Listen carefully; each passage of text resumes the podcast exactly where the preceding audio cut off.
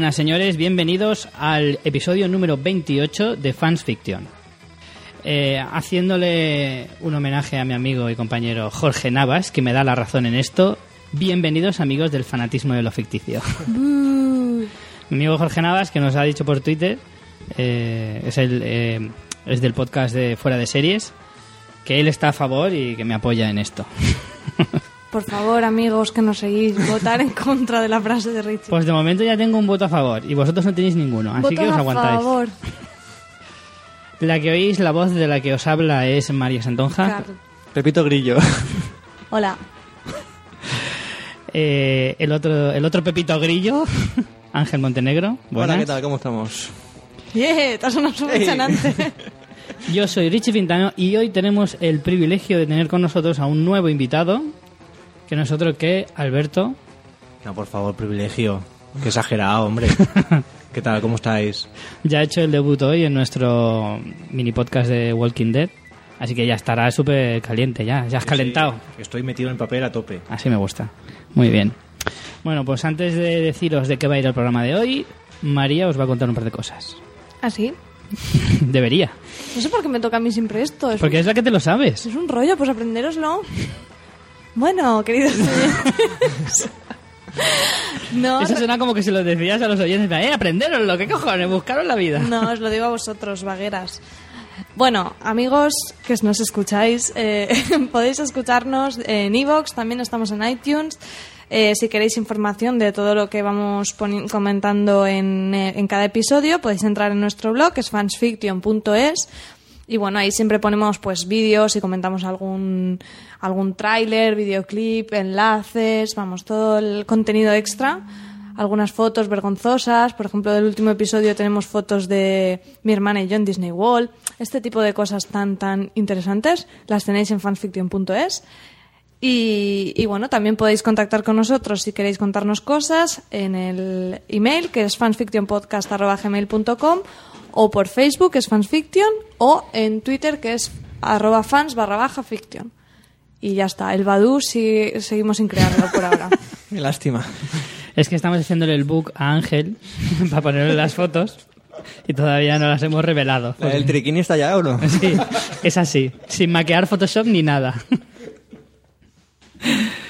Bueno, eh, además de todo esto, tenemos algunos mensajes de los oyentes. Bueno, como has dicho, teníamos un mensaje en Twitter de, de Jorge que decía Fansfiction, aquí va mi voto a favor de mantener el Fanáticos de lo Ficticio de Richie Fintano al inicio del programa. Un hombre sabio donde los haya, sí señor. Ha perdido muchos Y con puntos, gusto, Jorge. además.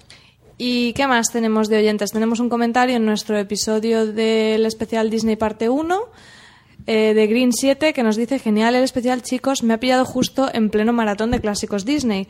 No tenía ni idea de lo de los cameos, a partir de ahora lo buscaré.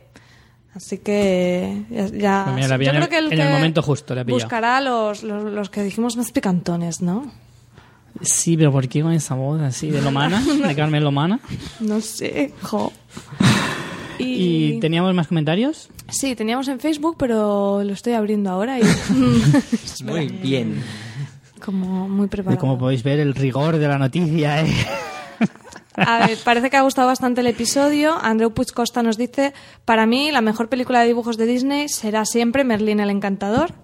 Yo estoy de acuerdo con No es la mejor, pero sí de las mejores. Alba Arcanian nos dice, en un tono un poco indignado y mayúsculas, dice, ¿qué decís todos? El Rey León, por Dios. Eric Torres nos felicita por nuestra invitada. Dice, Aina en este programa, gran elección. Hombre. Ahí, pulgares arriba. Eh, Rubén ¿Qué no invitamos a la gente así? Porque sí. Aquí hay que Eh, ganárselo. Alberto. Eh, Eric, eh, perdón, Rubén Martínez López nos dice El emperador y sus locuras, seguro que nadie la conocía. Truñón. siempre aportando esas críticas Como sabias. siempre, Rubén aporta, desde luego, con objetividad, bien argumentado. Es raro que no haya comentado nada de los serranos, ¿eh? eso también. Y por último, Marisol Rico nos dice, sin duda, La Cenicienta, La Bella y la Bestia y Aladín. Bueno, de estas últimas pelis ya hablaremos en nuestro segundo episodio, que ya quedará para el 2014. Ya iremos contando más cositas sobre esta etapa de Disney, que tenemos muchas ganas. Contaremos también con Aina. Y, y nada, nos alegramos que os haya gustado. Eso quiere decir que vamos en buena línea. Vamos ahí, joder, vamos. Bueno, pues hoy, eh, en el sumario de hoy, tenemos noticias. Ay, perdona, espera, teníamos otro comentario de Inés Bonzaz que nos dice: Espero que no os olvidéis de la bruja novata y de la crack Angela Lansbury. También. Ese está reservado para el siguiente, a la segunda está también parte. en el segundo bloque. Lo Sí. diremos, lo diremos. Pues como os decía, esta semana eh, nos vamos a centrar sobre todo en noticias. Esta semana no consideramos noticias breves porque son un poco más desarrolladas. Pero yo quiero meter igualmente la cuña, que me gusta. Venga, va. Son noticias breves largas, ¿no? Exacto. vale. Es todo coherencia aquí. Y después haremos eh, unas cuantas críticas de todas las películas que hemos visto. Joder, esta última semana sí que nos hemos hinchado. Es que es mentira, no es de una semana, es de dos. Desde luego, María, es que le quitas toda la gracia. Has visto que como mentirosa no tengo precio, ¿eh?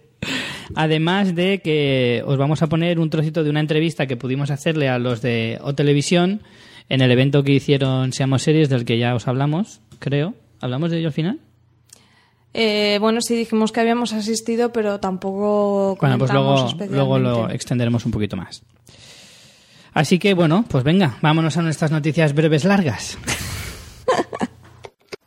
Aquí están noticias breves para servirle, Mr. Quitanieves.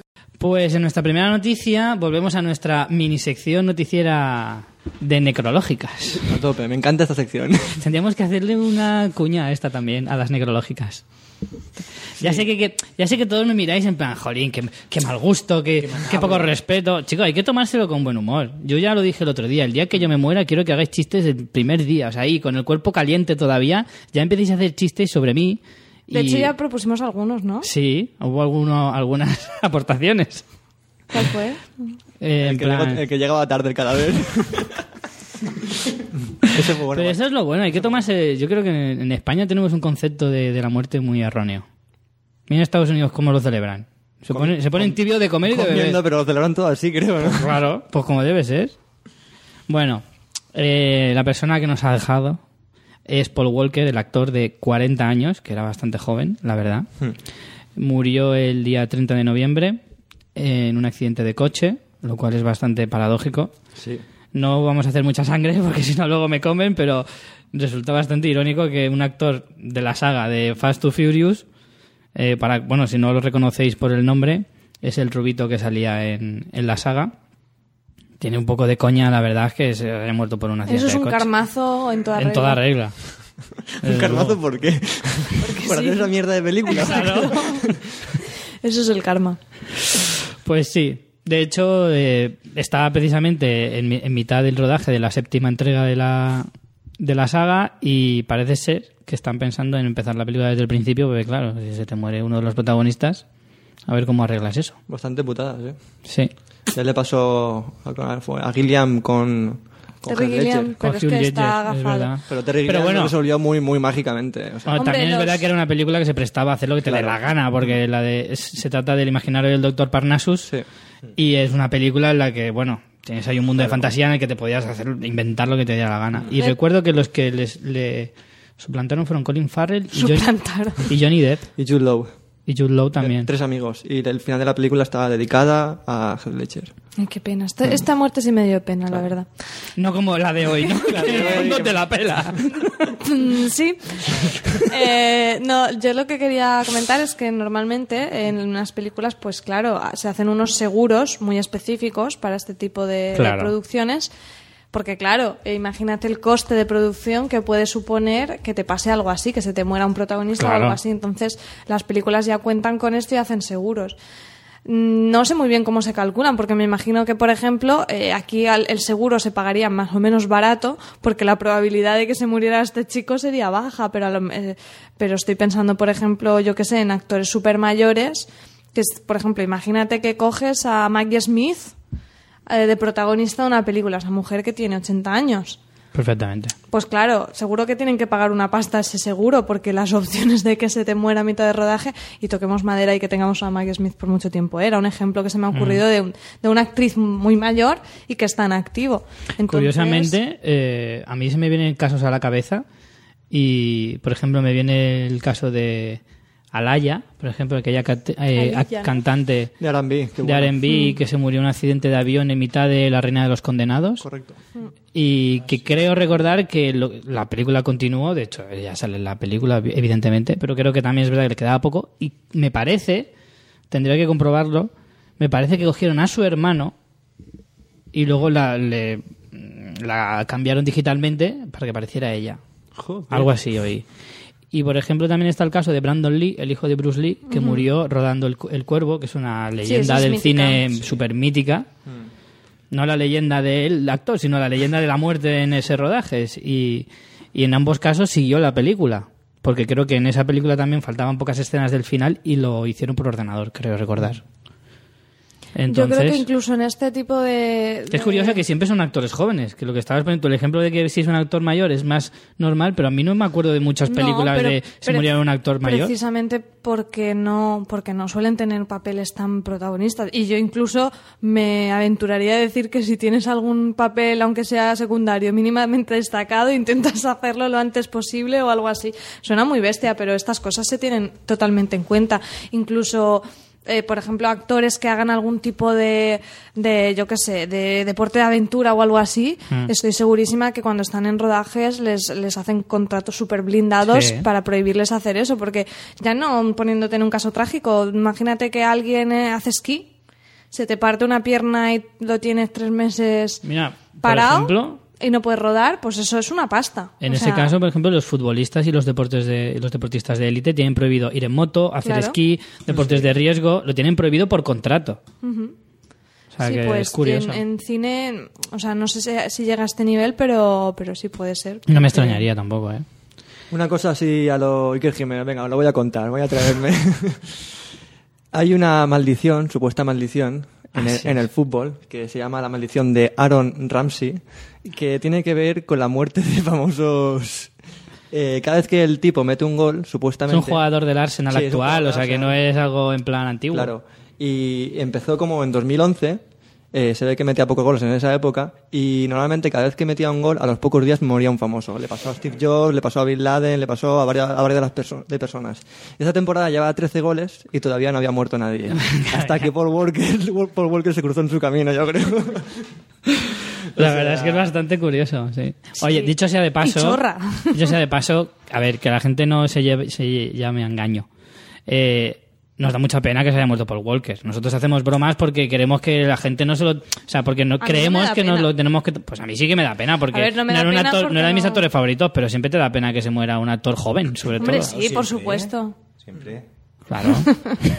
Pensaba que lo Por cierto, hace poco salió una noticia, esta se me acaba de ocurrir, que la actriz Brittany Murphy, que murió a los 33 años, hará un par por ahí. Y no se los Parece padres ser- decían que no estaba muy claro. ¿Me vas a chafar la exclusiva?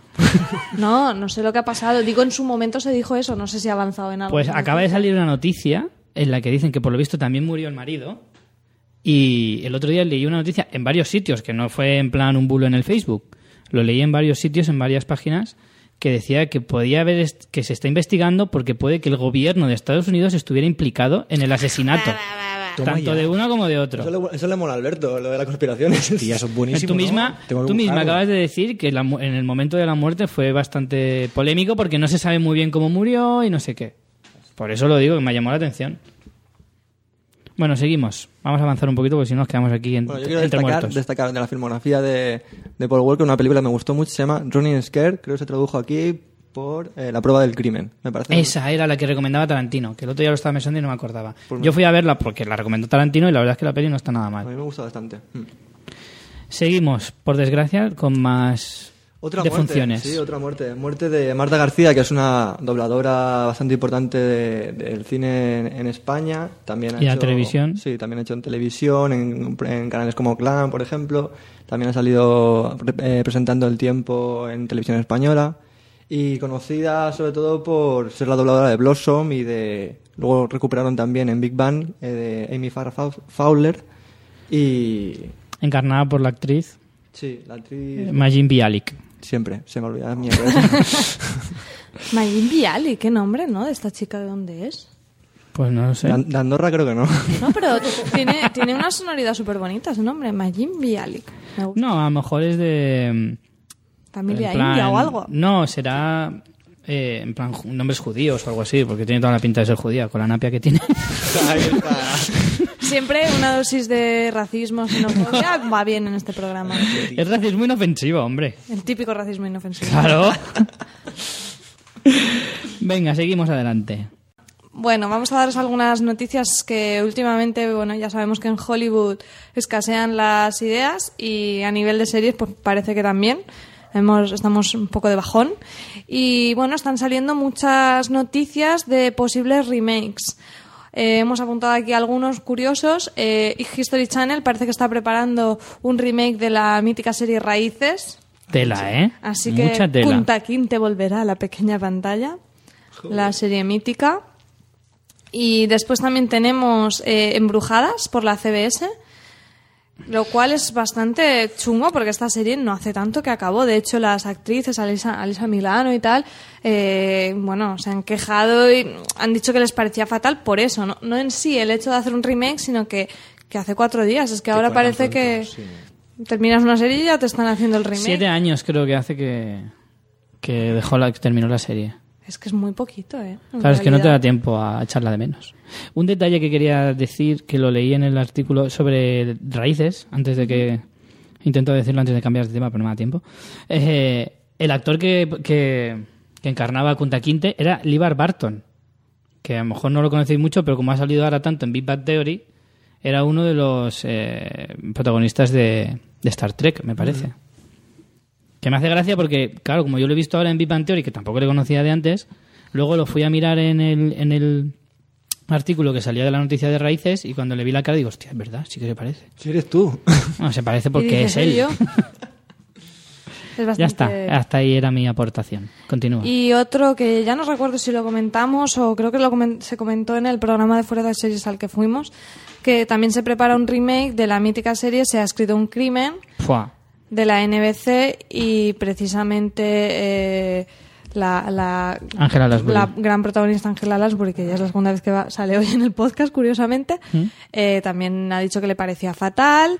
Esta creo que sí que ha montado en cólera y Sí. pero tela, ¿eh? ha echado sapos y culebras por la boca, diciendo que bueno que, que podían hacer la estructura muy similar, pero que no se llamara se ha escrito un crimen, lo cual es muy chorra, porque es que en realidad este tipo de cosas las hacen más que incluso por coger la historia, porque al final las historias tampoco son, vamos, un, un- una, de una originalidad tremenda, sino porque por coger el nombre y la fuerza, de, como si dijéramos, de la marca. Eso es lo que funciona y por eso es lo que se hace el remake, porque Claro. no es lo mismo mm, cautivar a la audiencia diciendo que vas a hacer una serie de una playa de no sé qué que diciendo que vas a hacer un remake de los vigilantes de la playa. Claro. Es otra cosa. Cuidado ahí, eh, cuidado. Es una que se me ha ocurrido. O sea, coges la. que la por cierto tuvo un remake años después. ¿Sí? Sí, que fue un castañón. ¿Sí? creo que se llamaba Los Vigilantes, pero era en Australia. Pero en Australia no tenía la de los rompecorazones. Hombre, es que en Australia se ha hecho más de una serie a la vez, ¿eh? No creas.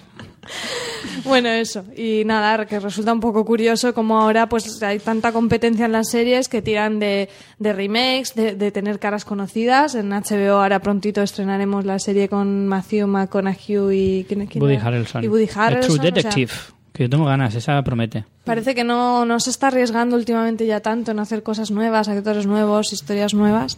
Hombre, la de Y True Detective en esto. concreto eh, llama más la atención por el estilo de la serie, que va a ser un poco más oscura, más thriller, pero, Sí, pero te- por- menos, menos televisivo, más cinematográfico, pero... Pero te meten a los actores para tenerte de gancho y que sea como un valor añadido y... no sé. En, la de, en el caso que estábamos hablando de la de Se ha escrito un crimen, es que además van a coger a una actriz, a Octavia Spencer, que ha sido nominada al Oscar en Ah, más de una sí. ocasión, pero es una mujer negra. o sea, no pasa nada porque sea negra, pero que me hace gracia, porque es como te vas a, a- a algo que no tiene nada que ver. Sí que es verdad que a lo mejor si Eso buscas es a una alguien... gilipollez, Richie, porque sea negra ya no tiene nada que ver.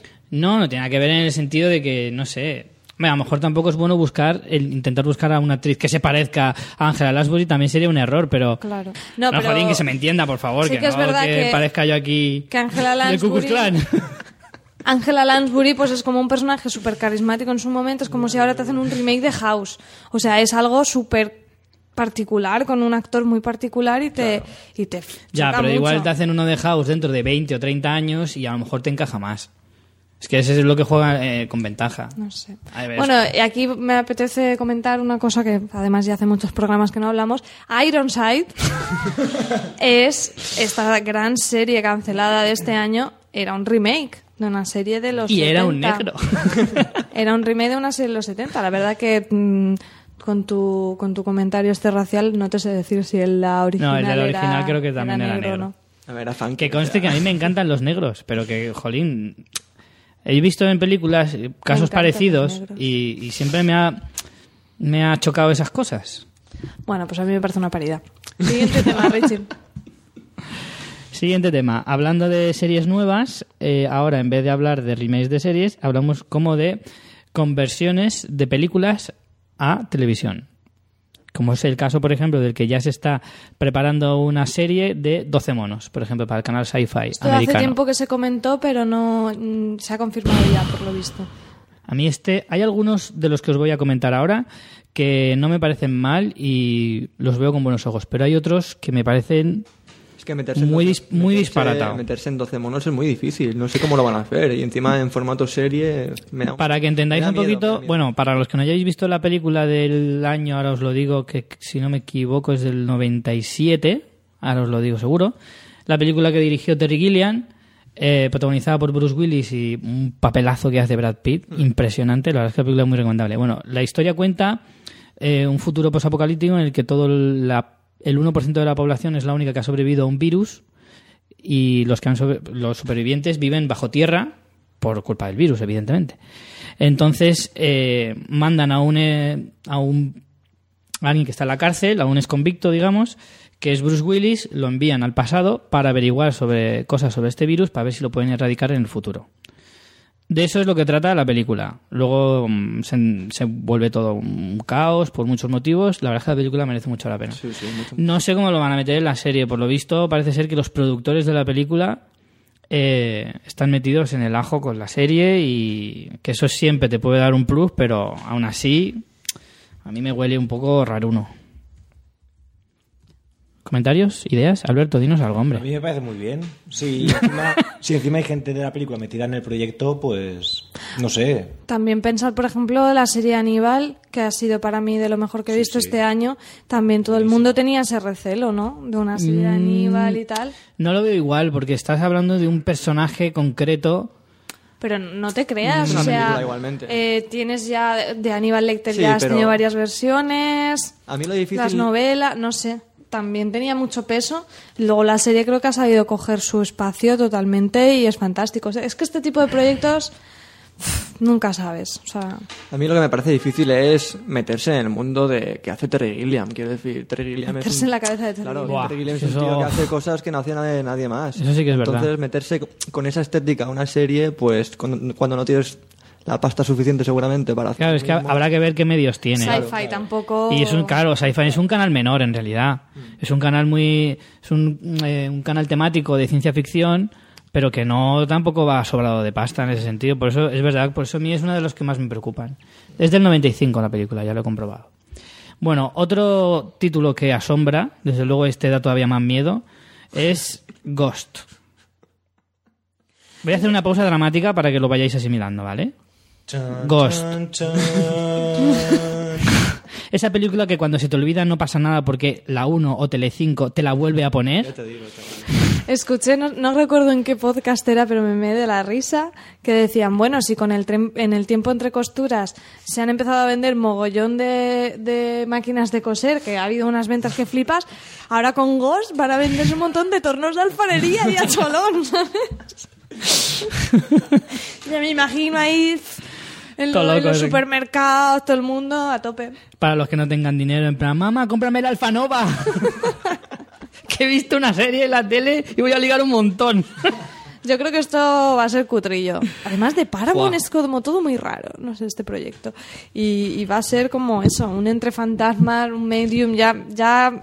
Bueno, la noticia está en que es la Paramount, la productora cinematográfica, la que está detrás del proyecto, porque, por lo visto, quieren volver a hacer televisión, que hacía muchos años que no, que no hacían ni nada para televisión. O sea, la van a producir ellos, pero dudo que... O sea, luego la venderán a algún canal de los grandes, se supone. ¿Pero sale Whoopi Goldberg o no? Pues hombre, yo espero que no. Aunque también Guppy Pues no está para muchos sí. tratos, ¿eh? Yo espero muchos que trotes. Ah, yo perdón. también, como María, yo espero que sí, joder, que le den un toque ahí. Bueno, Un otra de las Sister Act, yo que sé, un poquito. Otra de las series que se está hablando es Constantine, que entra dentro de ese, de ese grupo que cada vez es más grande de series basadas en cómics o en películas basadas en cómics o en personajes que salen en cómics. o sea, un día tenemos En que hacer... vendedores de cómics, Sí. kiosqueros. eh, un día hay que hacer un, un recuento de todas porque es que están saliendo y además de nombres que ya es que es que no te suenan pero ni de lejos. Bueno, al, al- Digo, al, al, al ciudadano de a pie. Pero para eso lo hacen, para que suene a la gente. Sí, bueno, Constantine sí que es más conocido por la película de Keanu Reeves de hace pocos años, que es muy buena película y todo el mundo dice que es muy buena adaptación del cómic. Y no mucha gente ha visto esa película, ¿eh? No mucha gente... Pues es muy recomendable, ¿eh? Es del director de Soy Leyenda, de Francis Lawrence, y, y lo hace muy bien. ¿Tú tienes algo que aportar de- en este sentido, Alberto? No, esa solamente que la de Constantine, yo la he visto en televisión un chorrón de veces. Sí, sí. La 1, creo, por la noche, muchas veces. Sí, sí. De hecho, la pusieron hace nada, hace un par de. una semana como mucho. Seguro, porque la ponen un montón. Bueno, pues es la NBC la que está pendiente de esto. Y porque ahora hay una guerra también, o sea, entre DC y Marvel. Eh, Constantine es un personaje de DC, si no me Mm. Sí, equivoco. Sí, sí. Eh, creo que sí. Creo que sí. Eh, hay una guerra no solo en las grandes en los- en las salas de cine, también en televisión, porque parece ser que las dos grandes empresas de cómics eh, norteamericanas se quieren meter en televisión a saco. Ya os digo, un día haremos un programa solo de a ver ver todo lo que adapta están más, haciendo. a ver quién adapta más. Sí, la guerra DC Marvel da para un programa cojonudo en el que habría que invitar a Capi, que es el que más nos va a enseñar de esto. También la comparación con la película puede, puede dejar a la serie tocada Sí. porque la película tiene una, una estética muy muy buena también, muy Sí, eso es verdad. un ritmo de la película muy bueno. Hmm. Pero yo veo, mira, es- yo creo que es una estética más fácil de, Sí, más adaptable. de adaptar, fíjate. Bueno, otra de las películas que per- sí que van a pasar a, al- a la televisión eh, van a ser Scream para la MTV, Toma ya. ojito, y El Hombre Lobo. Que, bueno, la del Hombre Lobo tiene la peculiaridad de que van a ser de los creadores de la nueva serie que en Estados Unidos parece ser que le está yendo bastante bien, de Drácula, y que es el- los creadores son Daniel Nauf. No, no, no. No, perdón. O sea, es Los del de- creador de, vale, Drácula, sí. que ahora no sé el nombre. eh, Correcto. lo buscamos si no.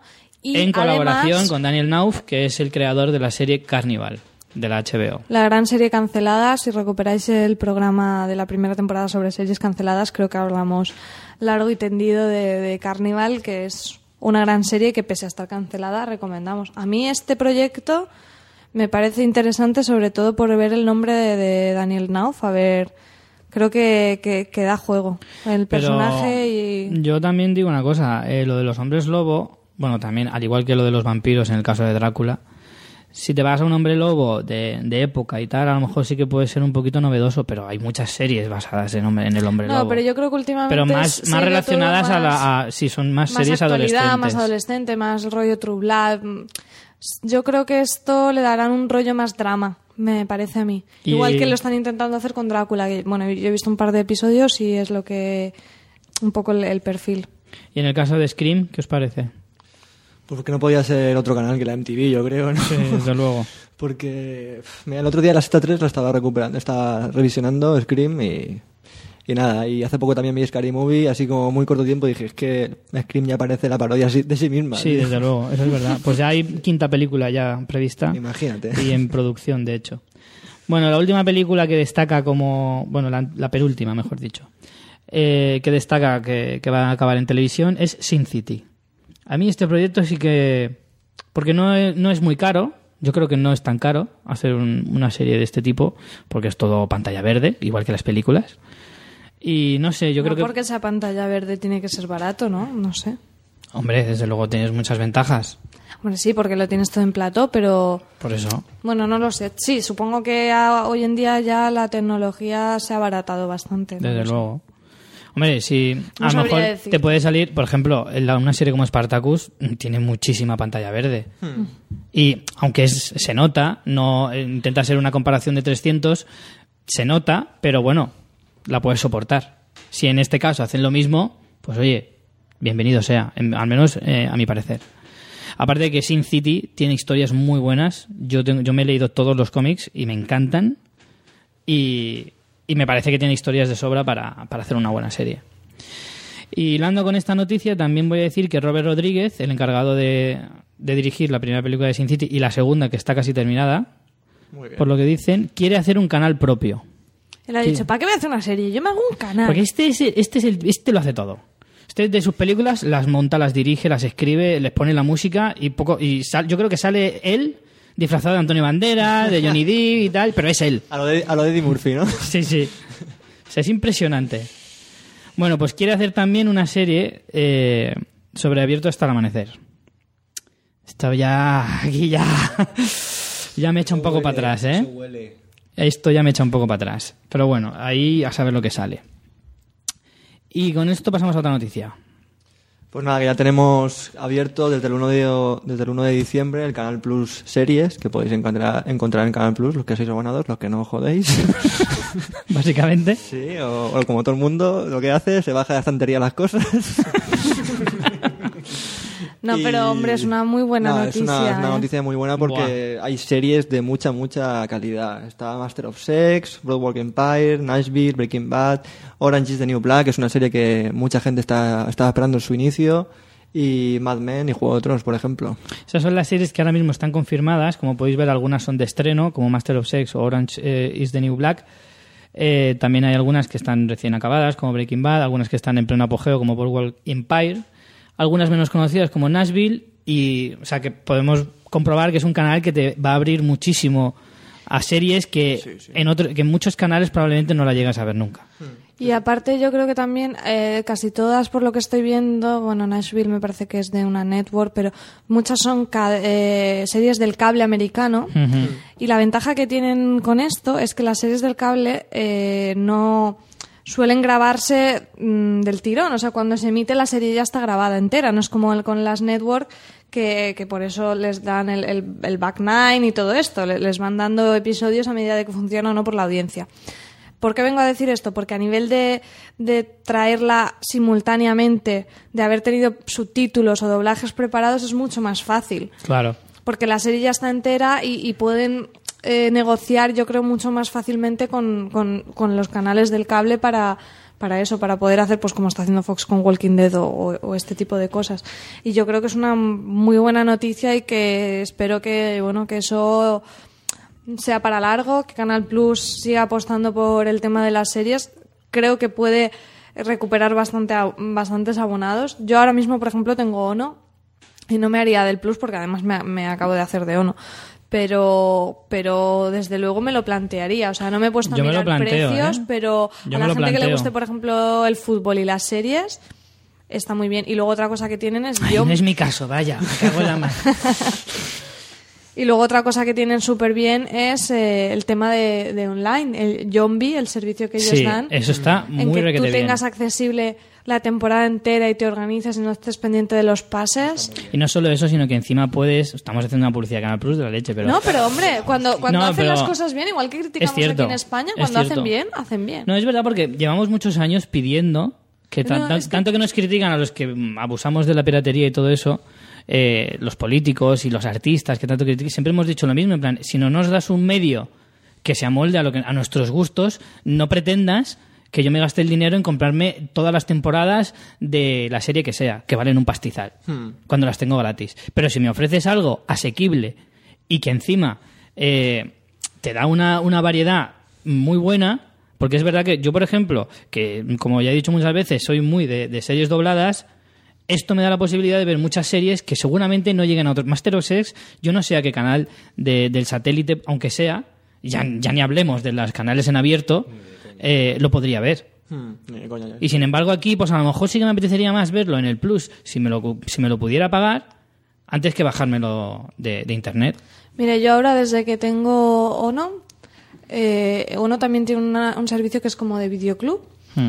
Y, y bueno, es muy básico, o sea, no tienes muchísimo, pero por ejemplo tienes temporadas completas de a lo mejor temporadas más desactualizadas, por ejemplo, de españolas, ahora recuerdo que estaba Isabel, Isabel se está emitiendo ahora la segunda, pues tienes ahí online entera la, la primera. Así, series que a lo mejor simplemente son de hace un año y no las has visto a tiempo, pues las tienes, eh, tienes el acceso. Y otras, por ejemplo, Big Bang, a- eh, están emitiendo en eh, TNT. Neox. Bueno, en los nuevos sí. episodios y a los poquitos días los tienes en, en Videoclub también gratis, ¿no? Entonces yo si no he visto los pases de TNT, yo Big Bang ya no me la estoy bajando, la estoy viendo ahí, estoy pagando Claro. ese servicio y, y en realidad es mucho más Es cómodo. que si o te, ofrece, si te ofrecen un servicio asequible, la gente no, no abusaría tanto de la piratería, estoy seguro. Pero claro, también es verdad que lo que no puede plantearse mucha gente es gastarse a lo mejor 40 euros al mes que cuesta a veces el Canal Plus. O que costaba, no sé lo que costará ahora, pero antes sí que te pegaban ese sablazo porque yo antes lo tenía. Pero bueno, Pues sí. se agradece esto, la verdad, se agradece mucho. Y la última noticia que tenemos hoy, Pues la última noticia es aquí de, de casa y es que se han juntado un grupo de periodistas del sector cinematográfico y han fundado una asociación que se llama Feroz, la asociación de pues eso de, de escritores de, de diferentes medios, pero de, de- sobre cine.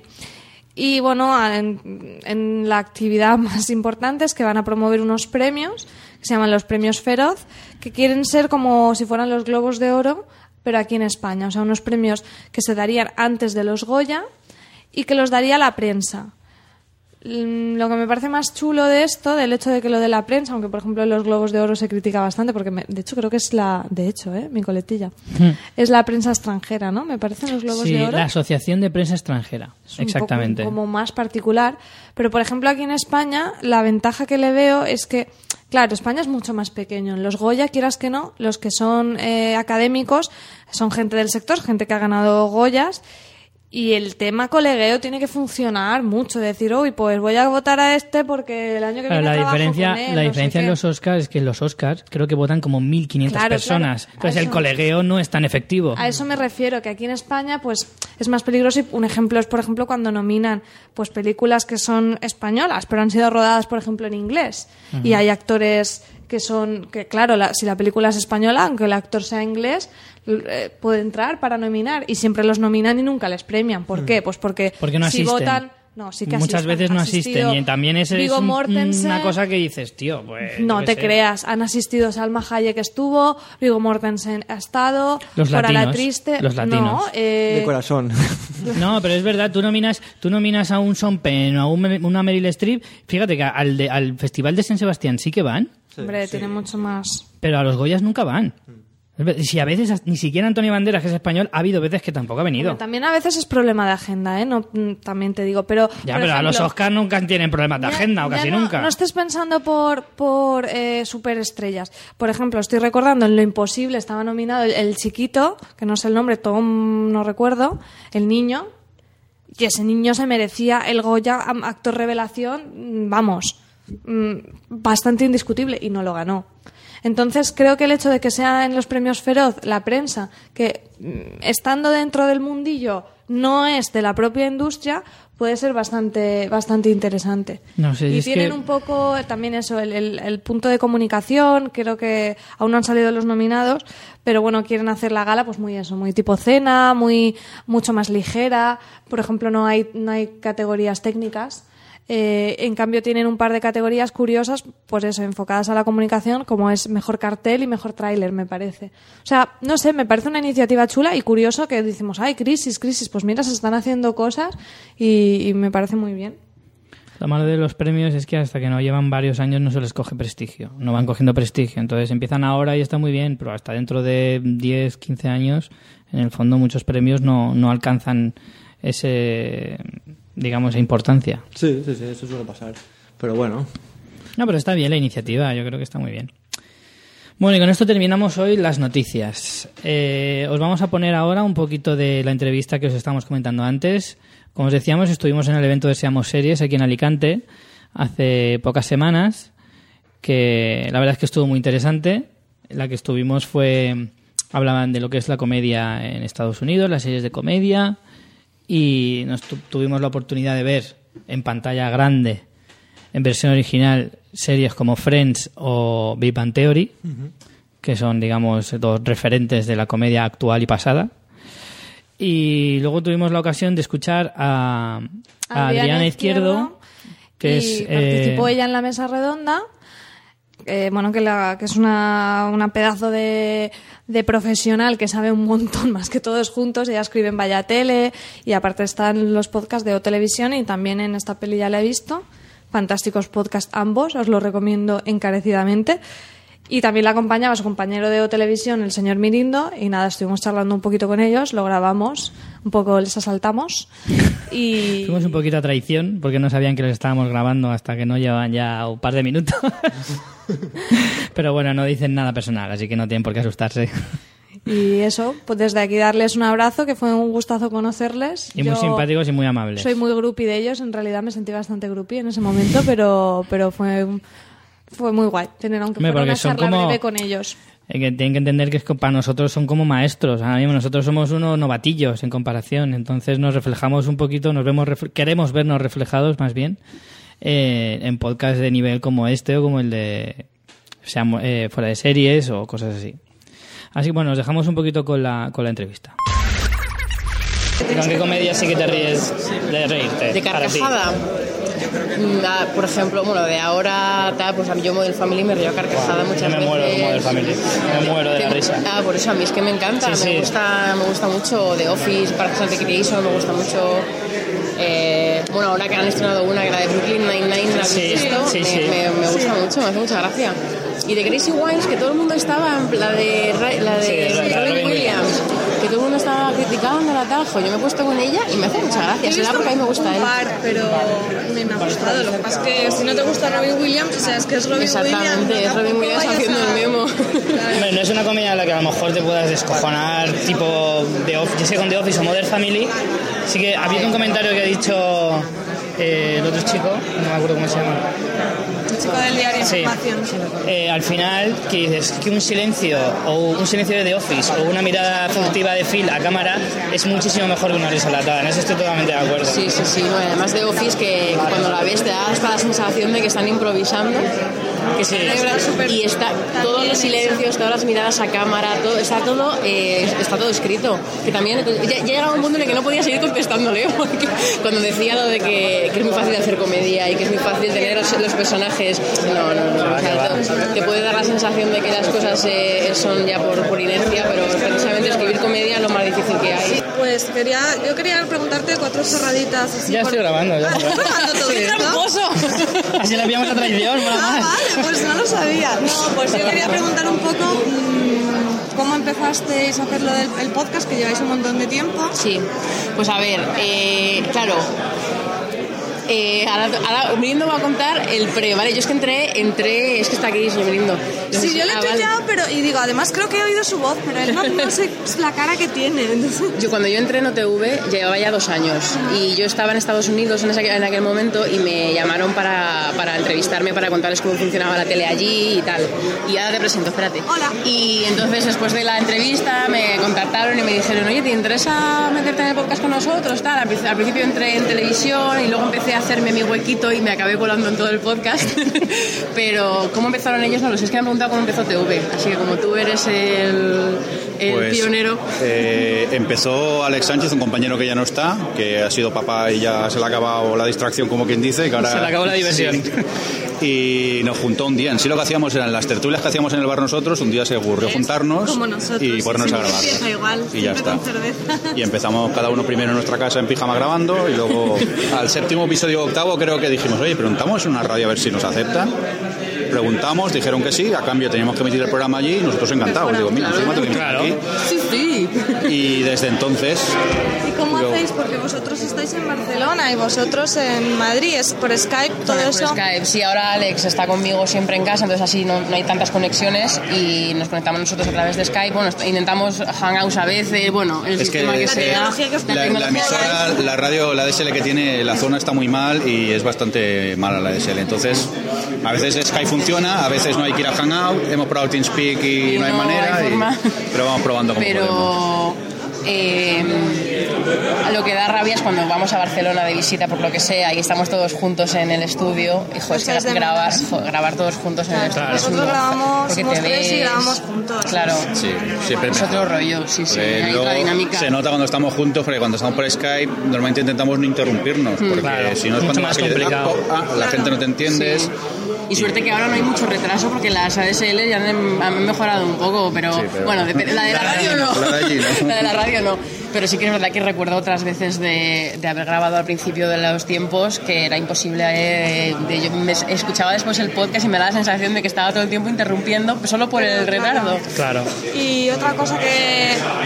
¿Cómo montáis para veros tantas series vosotros? Porque yo os escucho y vosotros veis un montón. Yo intento ahí y digo, Yo ¿pero cómo os porque no tengo la antena puesta en casa. Yo ahora, ahora porque tengo Hulu o Netflix y me siento y digo, a ver, ¿qué me apetece ver hoy? A ver, hay series que sabes, a ver, si ayer fue lunes, pues hoy tendré capítulo de... No, mira, ni me acuerdo, pero bueno, es igual, de lo que sea. que hacer Y sabes que el, el martes no verás tal capítulo o ¿eh? así. Pero yo normalmente soy de, de ver lo que me apetece en ese momento, yo qué sé, depende del día, vas del día un día en el curro complicado y dices, pues quiero una comedia, un día que estás más... Pero tú eres Claro. de los que te tienes que acabar las series, que lo dices siempre en el Sí. Yo soy como tú. La Yo soy verdad como tú. sí. Yo no lo entiendo. Yo soy como tú, no puedo, no puedo. El, a Jordi, el, el- el hecho de no, no saber qué pasa con un personaje No, le mata por estoy dentro. intrigado, digo, necesito saber. Que luego me mosqueo porque veo finales de series y digo, a ver eso o no. A mí me pasa igual. pero.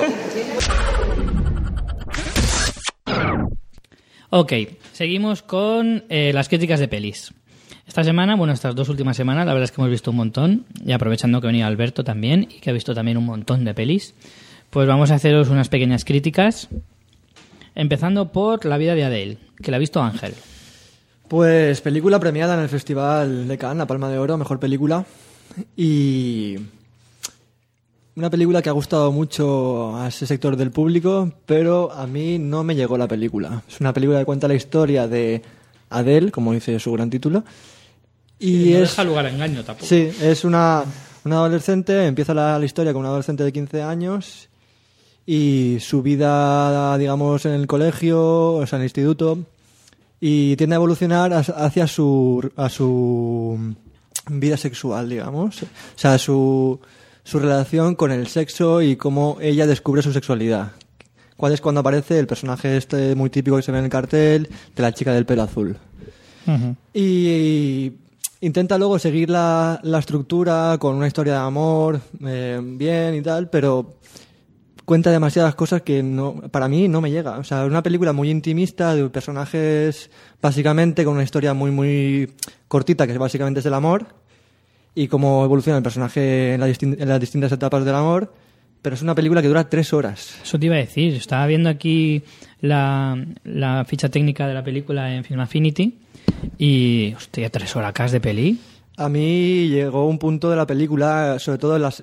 Para mí tarda mucho el personaje eh, de la chica del pelo azul, que es la, en la que ella se enamora y empieza a tener relaciones con mujeres.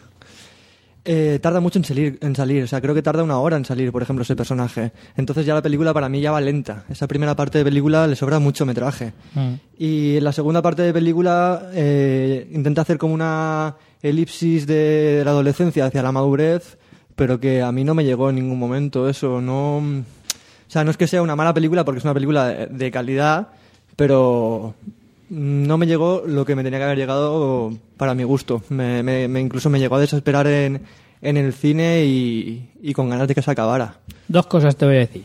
Dímelas. Una, eh, sí que es verdad que la película ha tenido bastante bombo, sobre todo, sobre todo por las escenas explícitas de sexo. Sí, eso es algo muy a comentar porque eh, la primera relación sexual que tienen los dos personajes femeninos creo que pues, aproximadamente dura 15 minutos. Sea, son secuencias, todo, es un cine muy, muy realista, muy intimista, que intenta ponerte siempre dentro de- del personaje ¿no? que estás viendo en cámara y cómo, cómo él lo siente, pero es lo que te digo, me parece hasta... No, que no, sabe llegar, ¿no? Al espectador. Sí, incluso esas, esas secuencias, o sea, siempre intenta plasmar un realismo en la película, con todo, todo muy real, planos, eh, la cámara siempre movida al hombro, ¿no? La segunda cosa que te iba a decir es que está basada en un cómic. Sí, una novela gráfica, sí. de- Y claro, eso me llama la atención. Por eso te digo que a lo mejor esa, ese intento de que sea una película muy natural viene porque a lo mejor el cómic quiere representar eso. Pues la no he tenido la, la suerte de leer el cómic, pero Yo estaba viendo ahora, estaba buscando justo ahora imágenes de- del cómic y tal, y la verdad es que es un cómic de un estilo un poco, no sé, o sea, muy curioso. Que la verdad es que parece bastante bonito.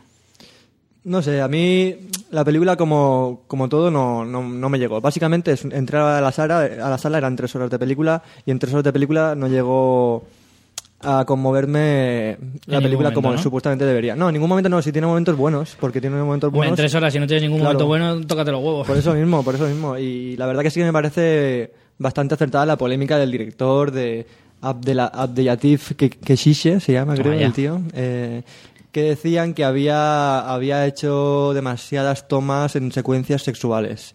Le, tacha- le tachaban un poco de, de voyeur. Y realmente sí que puedes analizar la película y ver que hay unos planos totalmente del culo de la protagonista que no tienen... O sea, no los- ha nada, se los ha cogido ahí todo muy, muchos culos, muchos culos. El tío... Culos y tetacas, tu culos Sí, y sí, sí. Pregunta clave, ¿la recomiendas? No, no la recomiendo. esta. No la recomiendas. No. Dicho queda. Siguiente, Frozen. María. Yo... Muy bien, siguiente. Eh, Bueno, Frozen es la nueva película de Disney. Ya sabéis que estamos tope Disney en este podcast. Y bueno, el estilo es muy parecido a Enredados, lo que es la animación. Eh, me gustaría destacar que respecto a Enredados hay un salto en la animación en cuanto a los movimientos de cámara. Creo que Enredados era más sencilla y aquí hacen unos movimientos de cámara mucho más complejos. También da mucho, mucho juego, como está ambientado en un en una especie como de está como en los fiordos, ¿no? Es un país inventado, pero así como si fuera Noruega o algo así. Pues te da mucho juego en la nieve, eh, la- el juego de iluminación de todo el hielo, de las construcciones de hielo, me parece que están muy chulos. Y eso en cuanto a la animación. Mm, Para mí falla un poquito la música, no creo que esté al nivel de Enredados. En Enredados teníamos al gran Alan Menke, que es el, creador de bandas sonoras míticas como Aladino, La Sirenita. Y creo que en Enredados pues sale estar areando todas las canciones y en esta la música está bien, pero no te quedas con ninguna especialmente. una pregunta, porque aquí yo ya estoy perdido. Eh, esta no es de Pixar. No, esta es Pixar Disney. ya no es ya no está con Disney, Sí. ¿Cómo está con- sí, pero esta no es de Pixar. No, esta es de Disney Animation Studios. Vale. Y por ejemplo, Brave sí que era de sí que era Pixar, ¿no? sí. No sé, porque a mí me da la sensación por el tráiler por lo que veo que sí que me recordaba un poquito ¿Podéis recordar un poco o no? No, a Brave no, es, enreda- es más enredados, pero sí que se nota, eso también lo hablaremos con más detenimiento en, el en la segunda parte del especial Disney, eh, están intentando evolucionar bastante respecto a las princesas que plantean. En esta historia son dos hermanas y tienen mucho más carácter, son más cercanas, no son princesas repipis. Los personajes son, son guays. Ya en Enredados veíamos una princesa en este plan y en este la, la protagonista es Ana más que Que en. Enredados se supone que cuenta la historia de Rapunzel. Sí. Pero es la actualización un poco. En Enredados, por ejemplo, hay una historia de amor, pero no es nada ñoña.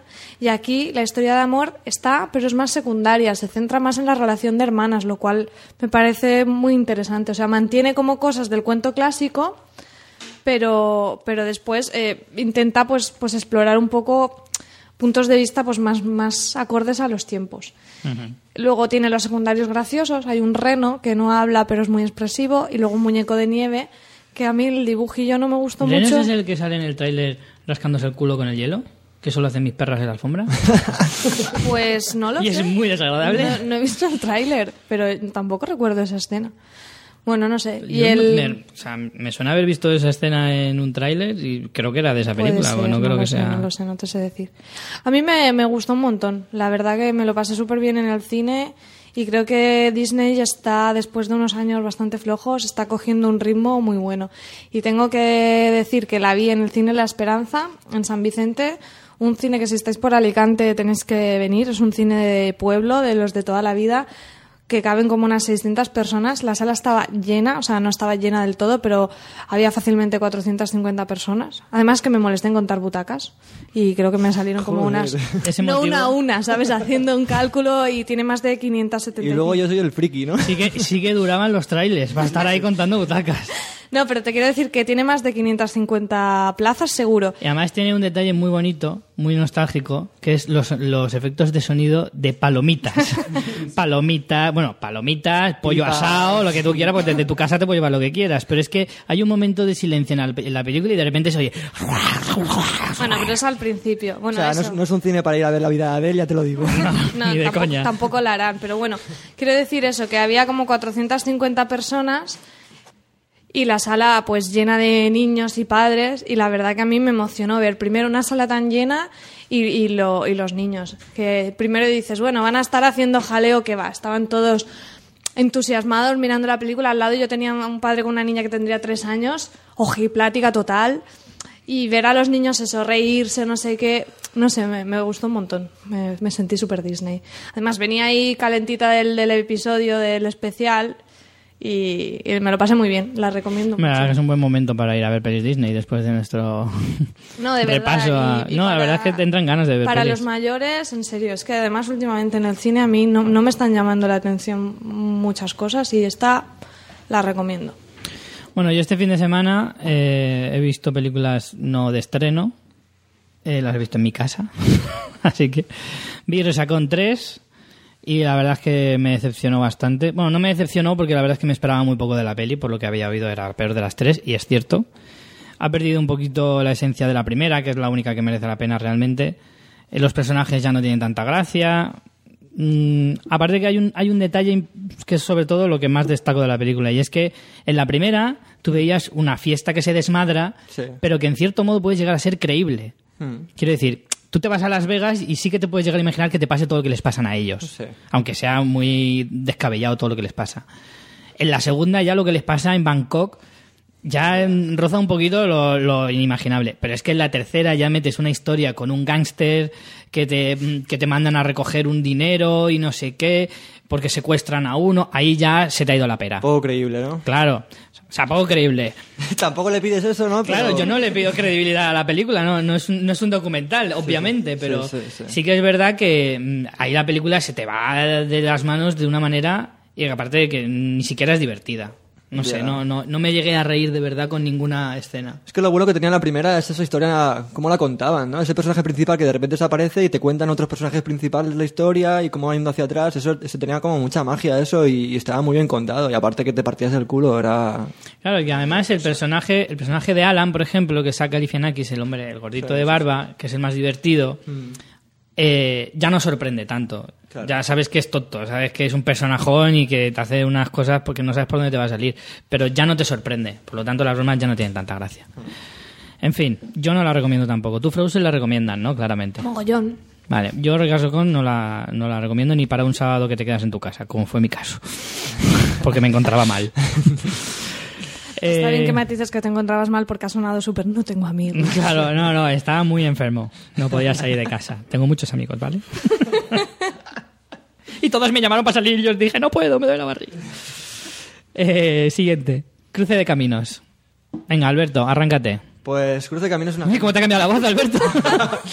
Sí, vuelvo a ser yo. es una peli que parece que parece una historia, eh, digamos, eh, muy lineal y luego te sorprende la película donde su transcurso es una peli como coral. Son como tres historias, tres historias conectadas. La película hay que decir que es eh, Direction France. eh, bueno, que ha contado también como, como protagonista en Blue Valentine a- con Ryan Gosling, hay que decirlo, que el tío está también a tope últimamente. Y ¿Quién, Ryan Gosling? Sí, Ryan Gosling está en el cine, está incluso dirigiendo, va a dirigir ahora una película. Sí. Sí, sí, sí. Lo tenemos ahí. Y pues eso, una, una, una película a mí me, me gustó mucho cada historia eh, de forma individual, cómo los entrelazan, y pero me, me pareció, como, como decía Richie, un poco... No, no es que no fuera creíble, como tú decías con Resacón, que no tiene nada que ver la película, ¿no? no creo. pero como un final demasiado feliz. Una película de estos que si te dan, te dan un feliz, o sea, un final amargo, como que te quedas más a gusto que con un final feliz. Sí, ¿verdad? No sé, a mí me pareció eso. Alberto, ¿qué tú dices? Yo creo que la película llevaba esa tendencia, ¿no? En plan de muy dramática y tal, el rollo, o sea, las tres historias llevan ese, ese camino. El final cambia, o sea, el final es completamente diferente y te deja con un gusto, no sé. ¿Es una película de época? ¿Qué va, qué va? No, no, no. Es, es reciente. Contemporánea, sí, sí. Ah, vale, vale. No, es que en el cartel me daba la sensación de que vestían de época. Sí, bueno, eh, cada historia eh, tiene una historia Ryan Gosling, tiene una historia Bradley Cooper, eh, Eva Mendes está por ahí como, como un exo también. eh, tiene actores importantes y lo hacen muy bien. Pero bueno, o sea, no, no es una mala película, es una película recomendable, yo la recomiendo. Y me gustó mucho sobre todo eh, el principio, me parece un principio muy bueno, un, un plano secuencia desde que Ryan Gosling, o sea, te presenta el personaje de Ryan Gosling muy bien con un plano secuencia eh, que, que tiene un rollo muy guapo la- la- la- el inicio, que luego no, no sigue la película. O sea, no me gustó porque el inicio es muy bueno, pero la película luego como que se va un poco. Sí, flojea. Hombre, yo a Eva Méndez no la he visto en ninguna otra película como en esta, ¿eh? Sí, sí, totalmente de acuerdo. Sobre todo por el maquillaje, porque se le ve la cara y tal. Sí, está, está muy natural. Está... Porque se maquilla poco, ¿no? Sí, la verdad es que en el cartel mismo ya parece que no, se- no está tan sí, maquillada como suele ser en normal en ella. Yo quería dar un apunte, mucho ojo, atención, a Bradley Cooper. Os lo digo en serio, se está convirtiendo en un pedazo de actor que además toca muchos géneros. Yo lo, Al- Alberto está poniendo caras. lo no digo en serio. No sé. Si habéis visto, por ejemplo, El lado bueno de las cosas, Sí. una película dramática por la que se llevó una nominación al Oscar Ya, y una nominación al Globo de Oro, que creo que no, el Globo de Oro creo que no se lo llevó tampoco. Eh, a mí me parece un actor que está creciendo mucho y que de aquí a unos años, mucho ojo con él, lo digo muy en serio. Hace comedia, la hace bien. Hace pelis de acción, las hace bien. Hace thrillers, que yo le he visto en thrillers, como por ejemplo... se- Señal... Mierda, no me sé ahora el nombre, ahora os esta, lo digo. Esta película es un thriller, esta película está dentro de un thriller. Le dan, le dan el peso de una película coral, quiero decir que, que cuentan con él como un actor fuerte. Sin límites era la película que estaba diciendo. Una película en la que él es protagonista y que también es muy thriller y que es una película, la verdad es que bastante, bastante decente. No sé, yo le veo, le veo con mucho, no sé, como con mucho futuro, ¿vale? Hay que seguirlo, pero... De lejos. A ti, a ti no te ha convencido mucho mi, A mí no mucho. mi propuesta. Yo creo que se puede flojear, no sé. Hombre, en esta película no sé cómo estará, pero vamos, yo creo que está, bien, creciendo está mucho, ¿eh? El, el- el actor. Yo, yo esta película la recomiendo. Esta sí la recomendáis. Yo también. Vale. Continuamos. Pacto de silencio. María, Uf, un torro horrible. bien empezamos. Esta, la sesión doble que vi en el Cine de la Esperanza era Frozen y luego Pacto de Silencio. Es una nueva película dirigida por Robert Redford. Tengo que decir que Robert Redford es bastante, bastante denso. O sea, es como masticar mantequilla a veces, ¿eh? Te lo digo en serio. Tiene películas geniales, no lo voy a negar, pero hay otras que dices, hijo de mi vida. Esta película pretende ser un thriller, pero es súper previsible, es lenta, hasta el plano del final lo alarga intentando dar una emotividad que, que- que lo que quiero es que acabe. Hacía tiempo que no se me hacía tan pesada una película. Tenía un reparto interesante, pero por ejemplo Susan Sarandon sale prácticamente nada, anecdóticamente. Y de hecho, en la intervención de Susan Sarandon eh, tampoco quiero desvelar la trama porque si ya es previsible encima. Pero bueno, mm, el personaje de Susan Sarandon se guarda para sí misma una información, cosa que no tiene ningún sentido mm, en la lógica de la historia, aunque si ella hubiera actuado de otra forma y hubiera desvelado esa información, no habría película, lo cual hubiera estado muy bien. Eh, por otro lado, después también chirría mucho porque, bueno, la historia es como de unos. eh, unos. eh, eh, an- exterroristas, por decirlo de alguna manera, que estaban en un movimiento. Activistas radicales, es como Sí. les denominan en la sinopsis de Film Affinity. Sí, de cuando la guerra de Vietnam, pues bueno, han estado ocultos mucho tiempo y Susan Sarandon se entrega. Y O sea, pues le pega, le pega mucho el personaje a Susan Sarandon, porque ella en su vida real es muy de esos Sí, porque ellos supuestamente han cometido un crimen y tal. Bueno, el caso es que intenta hablar de temas como bastante serios, como puede ser el uso de la violencia para defender ideas, pero no se moja en ningún punto. Es como un trato del tema muy superficial y luego eso, a nivel de thriller tampoco es interesante. Robert Redford está viejo, no lo siguiente. De esto que es viejo... Ostras, macho, te estás quedando. No, es que de verdad se me hizo pesadísima. Y, o sea, es de esto que encima te está con la cara de viejo, pero que te has operado, pero aún así se te nota que eres viejo y es horrible. Y es que no, no tenía ninguna química. Él también tiene como una hija, que la hija figura que tiene como 12 años y dices, bueno, tú tienes como 77, ¿sabes? No sé qué hija has tenido tú ahí, no sé. No. Oye, mira al, al Papuchi, Papuchi. al papuchi, justo. pero que, que te chirría un montón. No me gustó. Sí que es verdad que tiene un reparto de UPA, ¿eh? Ojito a Julie Christie, Richard Jenkins, Chris Cooper, Susan Sarandon, Anna Kendrick, que es esa chica que estuvo en Up in the Air, que estuvo nominada al Oscar, Brendan Bueno, Gleeson, que es un... Brendan Gleeson también. que es Sí, un no, mítico. lo- los actores, o sea, tú lo Nick ves, Nolte, pero el, problema es que el ritmo no funciona y la historia es previsible, entonces, no sé, se me hizo muy densa y muy El. Saya Lavef este que, Sí, que es estaba desaparecido, pero que va a volver ahora con Nymphomaniac de Lars Este es el chico que hacía de hijo de Indiana Jones en la cuarta película de Indiana Jones. Esa que pretende ser de Indiana Jones, pero que no lo es ni de lejos. Y él hace de un periodista que está intentando pues averiguar toda esta trama. Y es el típico reta- retrato de periodista molesto, irreverente, en busca de la verdad y que al final acaba haciendo un viaje sobre sí mismo que lo tienen que verbalizar porque no te lo crees. Y me parece que el chico no, no, es que no, no da de sí. Y Robert Redford, pues bueno, pues ahí está, viejuno. Bueno, No la recomiendo, No la Richie. recomiendas, queda bastante claro. Lugares abajo. Eh, continuamos. Don John, esta sí que tengo yo muchas ganas de verla y no he conseguido ir a verla todavía. Pues mira, a mí, justo lo que usted está diciendo. O sea, vi el tráiler, vi que era de Joseph Gordon-Levitt, eh, De director, ojo, eh. guion y dirección de Joseph Y protagonizada. Gordon-Levitt, Y protagonista. Eh, y tenía unas expectativas hiper, hiper altas. De esta película hemos llegado a hablar en el programa. Pues eso, tenía unas expectativas tan altas La temporada que pasada. me bajó un poquito la película. La película cuenta la historia de John Martello, que es Joseph Gordon-Levitt, el protagonista, que es un adicto al sexo y al porno en concreto. Es que me veo muy reflejado. ¿eh? Es un tío que es en plan, pues como si hicieras la película de, de un, de, yo qué sé, de un bacala de Benidorm, pero básicamente. o sea, es la película de un bacala de Benidorm, pero con mucho estilo al principio, no tanto al final, al- a mitad, y luego a final de película quiere contar demasiadas cosas.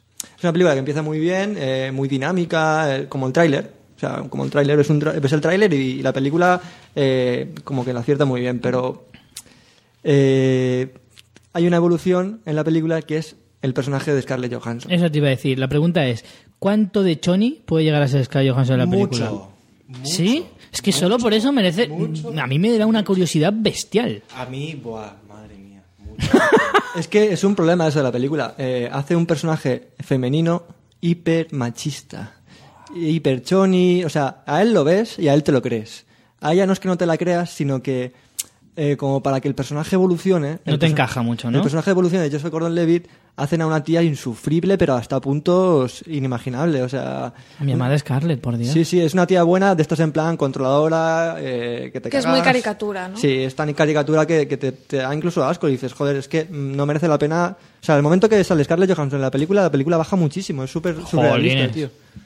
Y, y luego sale Julian Moore por ahí, Mm. sale Julian Moore al final, con una pseudo historia ahí con Joseph Gordon-Levitt, que a mí me gustó, pero es que lo que te decía, es una película que es muy dinámica al principio, como muy chorra, muy cómica tal, pero luego con el personaje de Julian Moore es como que intenta contar una película así rollo intimista también, ¿sabes? Con, con demasiados sentimientos, no sé, una cosa muy extraña, ¿no? Lo que hace. ¿A ti qué te parece, Alberto? Yo creo que eres muy duro. Eres muy duro con. Se está volviendo un culo fino con las pobre. películas, ¿eh? Sí. No, me gustó lo que dijo Alberto, dilo. Lo que, ¿Qué dije? lo que dijiste cuando vio la película, me dijo que es la primera película, es la ópera prima de Joseph Gordon-Levitt. Claro. Eso, Es eh, la mira, primera película. aquí está la guion es pregunta. suyo. Es el protagonista y tal. Flojea a veces, pero tiene el rollo del porno, salir de fiesta, la familia. Scarlett Johansson hace un papel que es. Sí, que Pues te, da- así- te- te da asco verlo. sí, sí.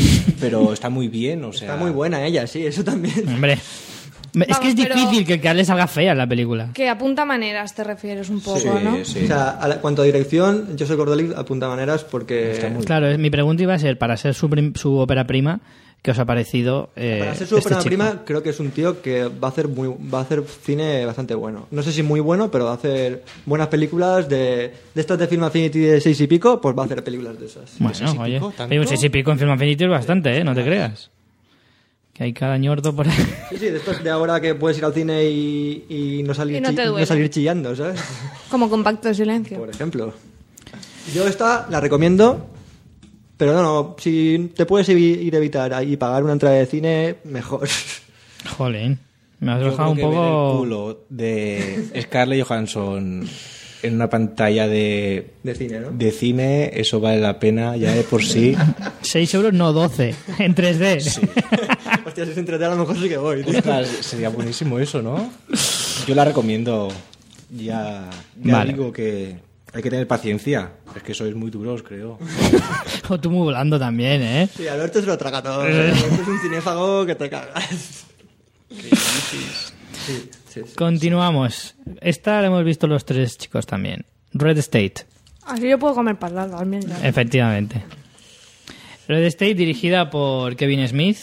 Yo de esta creo que alguna vez algún comentario he hecho Sí, yo creo que comentaste. en el programa. Malos, creo, ¿no? De Sí. hecho, de hecho, por eso la vi, porque tú la comentaste y dije, mira. Te está haciendo la pelota. No, no, es verdad, y sé que, sé que, no, le, sé que no le gustó.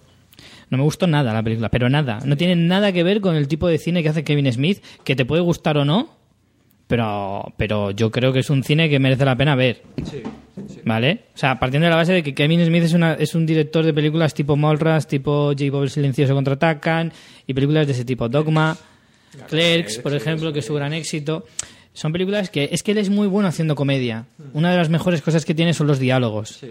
Y te vas a una película que no sabría muy bien en qué género encajarla, porque no la considero un thriller precisamente. Tiene que ver Tampoco con- es una película de acción puramente dicha. No sé, intenta tocar un poco ese cine oscuro, así, un poco de ese rollo, pero yo creo que es que su pretensión va más allá de la película. Ese es el problema de esta película. Estoy de acuerdo contigo porque es que en ningún momento te la crees. En, Claro ningún- que no. en ningún, en ningún momento crees en los personajes. No sé si porque estaba muy alejado de esa realidad, a lo mejor en Estados Unidos es muy, no sé, muy típico que haya un reverendo que se Bueno, vamos a contar un poco de qué va, porque Sí, no mucha la- gente la habrá visto. Son tres adolescentes que, que se meten en un, digamos, un lío bastante gordo porque hay una especie de iglesia que va eh, pues ahí como haciendo la justicia por su, por su parte, ¿no? Y eh, les, pro- les prometen eh, sexo. Ellos van a esa quedada de, de, de sexo gratis con una mujer. eh, y ahí como que los Pero resulta que es una trampa Claro, es de una trampa especie de, secta católica de estas ultra conservadoras. Sí, dice, Y- que, dice que el personaje del reverendo ese está, está basado en un, en un personaje real que se llama eso me lo creo. Reverendo Fred eh, Phelps de la Iglesia Bautista de Westboro. Te cagas. O sea, que puede ser que a lo mejor nosotros no conectamos tanto con la película porque no, esa realidad nos, nos viene muy lejos, pero Es que a lo mejor es una película muy para americanos, ¿vale? De la América ser. profunda Sí. y de esas que a lo mejor aquí mm, perdemos mucho el sentido de- de lo- del, del mensaje de la película porque a lo mejor como no vivimos allí no lo podemos entender. Pero a mí, sinceramente, se me escapan muchas cosas de la película. Hay un momento, o sea, el otro día analizándolo, cuando me dijiste que la habías visto, Hmm. me acordé de cuando la vi yo y, y es que yo me quedé con la sensación de que como que la pillas empezada Y que te igual. falta un trozo del final. ¿Sabes? Es como que dices, hostia, me han cortado por delante y por detrás. Porque no hay muchas cosas que yo no. Que, que no sé, que es que me descolocaban en la película. Digo, es que está mal hecha. Me dio la sensación de que la película está mal hecha. Yo no A la mí- recomiendo. Ni, a mí no me vais a invitar más porque A ti te gustó. yo creo que sois muy duros. Y es verdad que lo del principio y lo del final sí. Sí que es verdad que eso es un fallo. Pero para es que es un cambiar- fallo en la narrativa. para cambiar de tema, o sea, en lo que hacía y en esa película, el rollo religioso ultracatólico que lleva me gustó un montón. A mí eso me gustó un montón. Si no, si, vamos a ver, si eh, la pauta por la que empieza la película no está mal. O sea, si tú te lees la sinopsis y dices, hostia, pues no, no tiene mala pinta. Sí, Pero sí. es que luego lo explica tan mal. Es que es lo que yo digo, yo creo que es que Kevin Smith no, es, no está hecho para estas películas. Yo No sabe hacerlas. No sabe. yo creo que es una película que, que tiene demasiada pretensión, se cree demasiado importante a sí Sí.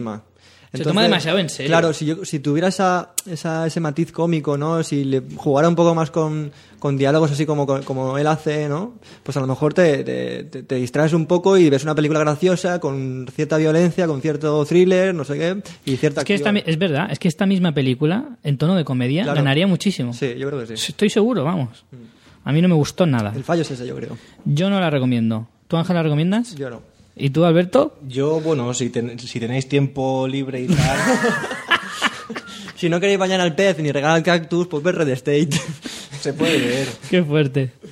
Bueno, continuamos. El juego de Ender. Para que ve- o sea, estáis comprobando que hemos visto un huevo de pelis estas dos semanas.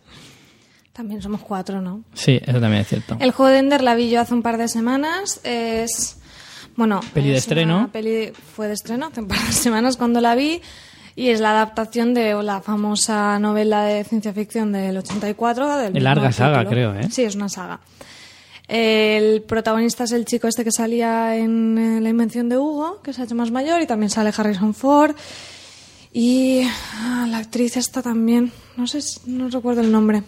Ahora mismo te lo digo. Continúa. Bueno, el caso que te cuenta pues un, un futuro que ha habido como una guerra con unos extraterrestres y bueno, los extraterrestres eh, mm, hay que atacarlos porque pueden resurgir, bla bla bla.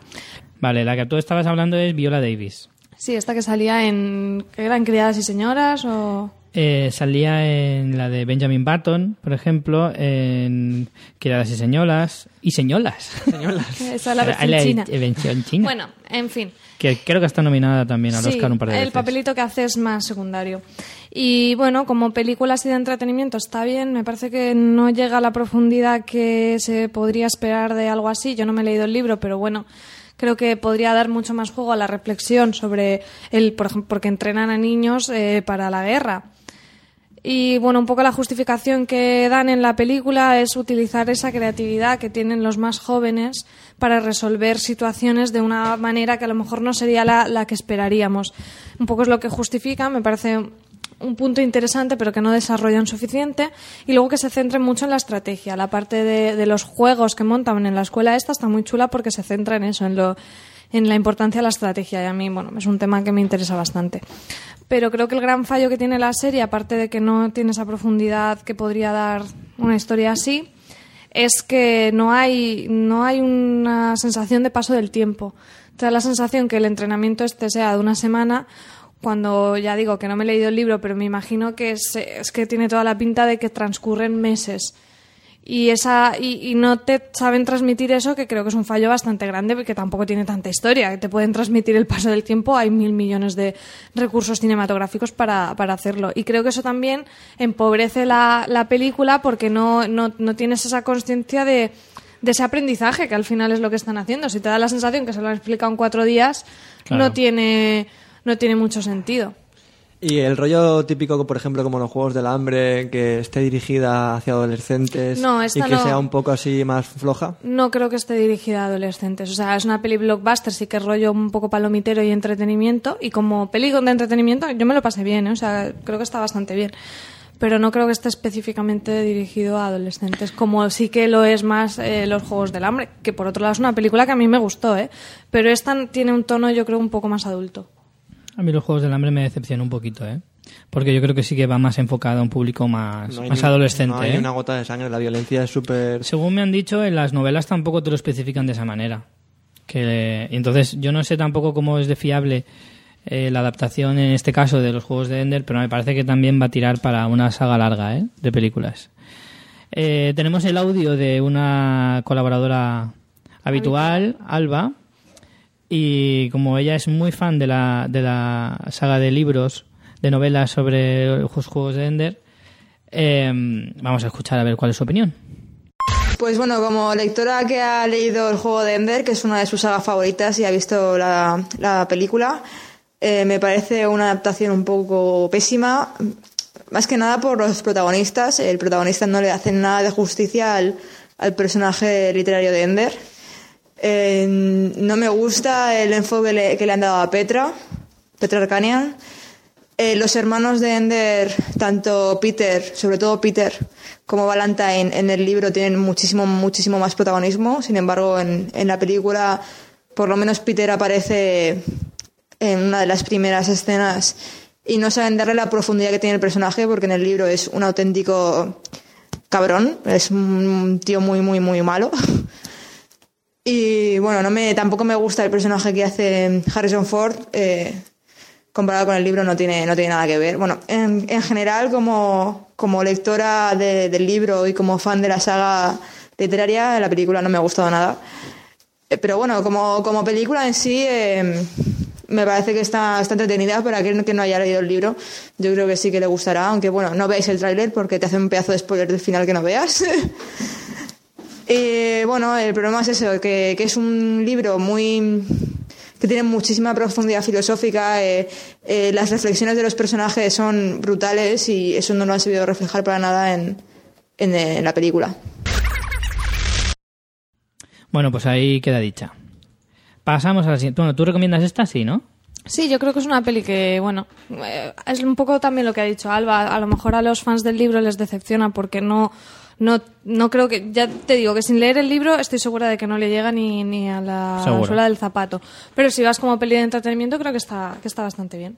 Muy bien. Seguimos. Prisioneros. Esta te dejamos el camino libre, Alberto, que solo la has visto tú. Muy bien, voy a ser breve. Prisioneros es una película, un thriller sobre la desaparición de dos, de dos chiquillas. Ah, ya sé cuál es. Es que no había caído en cuál Claro, era. mientras que sus padres están cenando.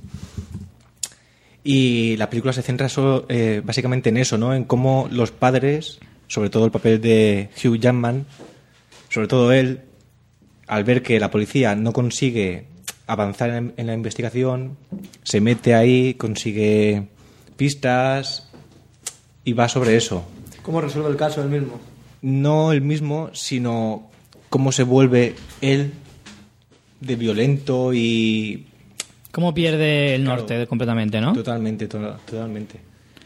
La verdad es que esta, esta película tiene muy buena pinta, muy buen cartel. Y muy buena crítica, ¿eh? Muy buena crítica. Y yo, de toda la gente que he oído, o sea, me refiero gente que yo conozca que haya visto la película, me la recomienda muy mucho. A mí Sí. también, además, gente muy variopinta. Sí, Eso sí, es lo que me que ha le gusta a todo mucho el la mundo. atención. Sí, Sí, sí, la verdad es que sí. acierta bastante en básicamente en todo. La película está muy bien y el papel de Hugh Jackman yo creo que lo borda. O sea, yo veo a un tío súper desesperado que llega a ser ultra violento con tal de, de conseguir, pues eso. Pues mira, yo estoy viendo aquí, estoy viendo aquí que ha tenido varios premios, por ejemplo, en el Festival de Toronto, que es un festival con bastante prestigio. Yo sinceramente estaba pensando ahora mismo, no sé hasta qué punto será de buena, pero me da la sensación de que es el típico, el típico tipo de peli que sería ignorada en los Oscars. Eh, el, el tío es... el- Injustamente, El, director, el director es Denis Villeneuve, que es un, un tipo canadiense y ha hecho... en su filmografía cuenta con películas de... Muy, o sea, muy valoradas en cuanto a crítica y en cuanto a taquilla también. Una de las películas como más valoradas es Incendies, que mm, tengo pendiente de ver de hace, hace bastante tiempo y... Serán muy valoradas, pero son muy poco conocidas también, es verdad. Sí, sí, eso sí. Hombre, también piensa que son de producción eh, Canadiense, canadiense. claro. Ya sabéis cómo pongo yo el listón al hablar de Don John y, y la de Red, State. State. No, pero la verdad que a mí esta me... me, me- Sí, sí, no, me ha parecido verla. Vale. vi el tráiler en el Sí, yo la verdad es que Vale también me, me quedé con ganas de verla en el cine, la verdad. Sí, sí. Yo la recomiendo. Vale, pero en esta sí que te- nos fiamos de ti, ¿ves? Sí, Para sí, que veas. Fiaros, fiaros, fiaros. Vale, la siguiente es Expediente Warren, que la vi yo este fin de semana. Me vi la de Resacón y luego Expediente seguidas, con mi dolor de barriga. Y yo, pff, no sé si os acordaréis cuando hablamos de las películas en Halloween, de las de miedo, pero mm, yo es que no soy, no soy de los pelis de fantasmas. Y es que creo que no lo voy a ser nunca.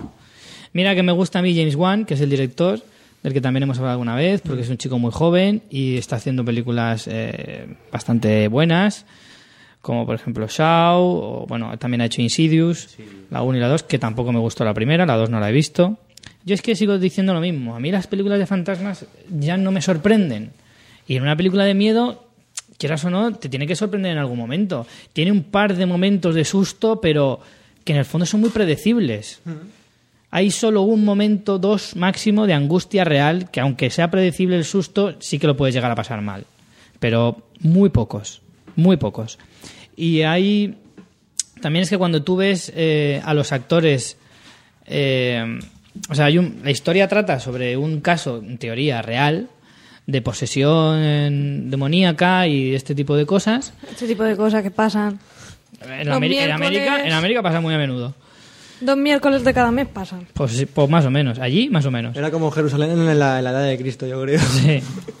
Bueno, está ambientada en los años 70 y entonces la familia a la que les pasa todas estas historias en una casa a la que se acaban de mudar, toma novedad, eh, pues llaman a unos expertos eh, en todo este tipo de espiritismo, no sé qué, los llaman fantasmólogos o algo así. ¿Fantasmólogos? Sí, sí, te lo juro. Y, y yo, vaya tela.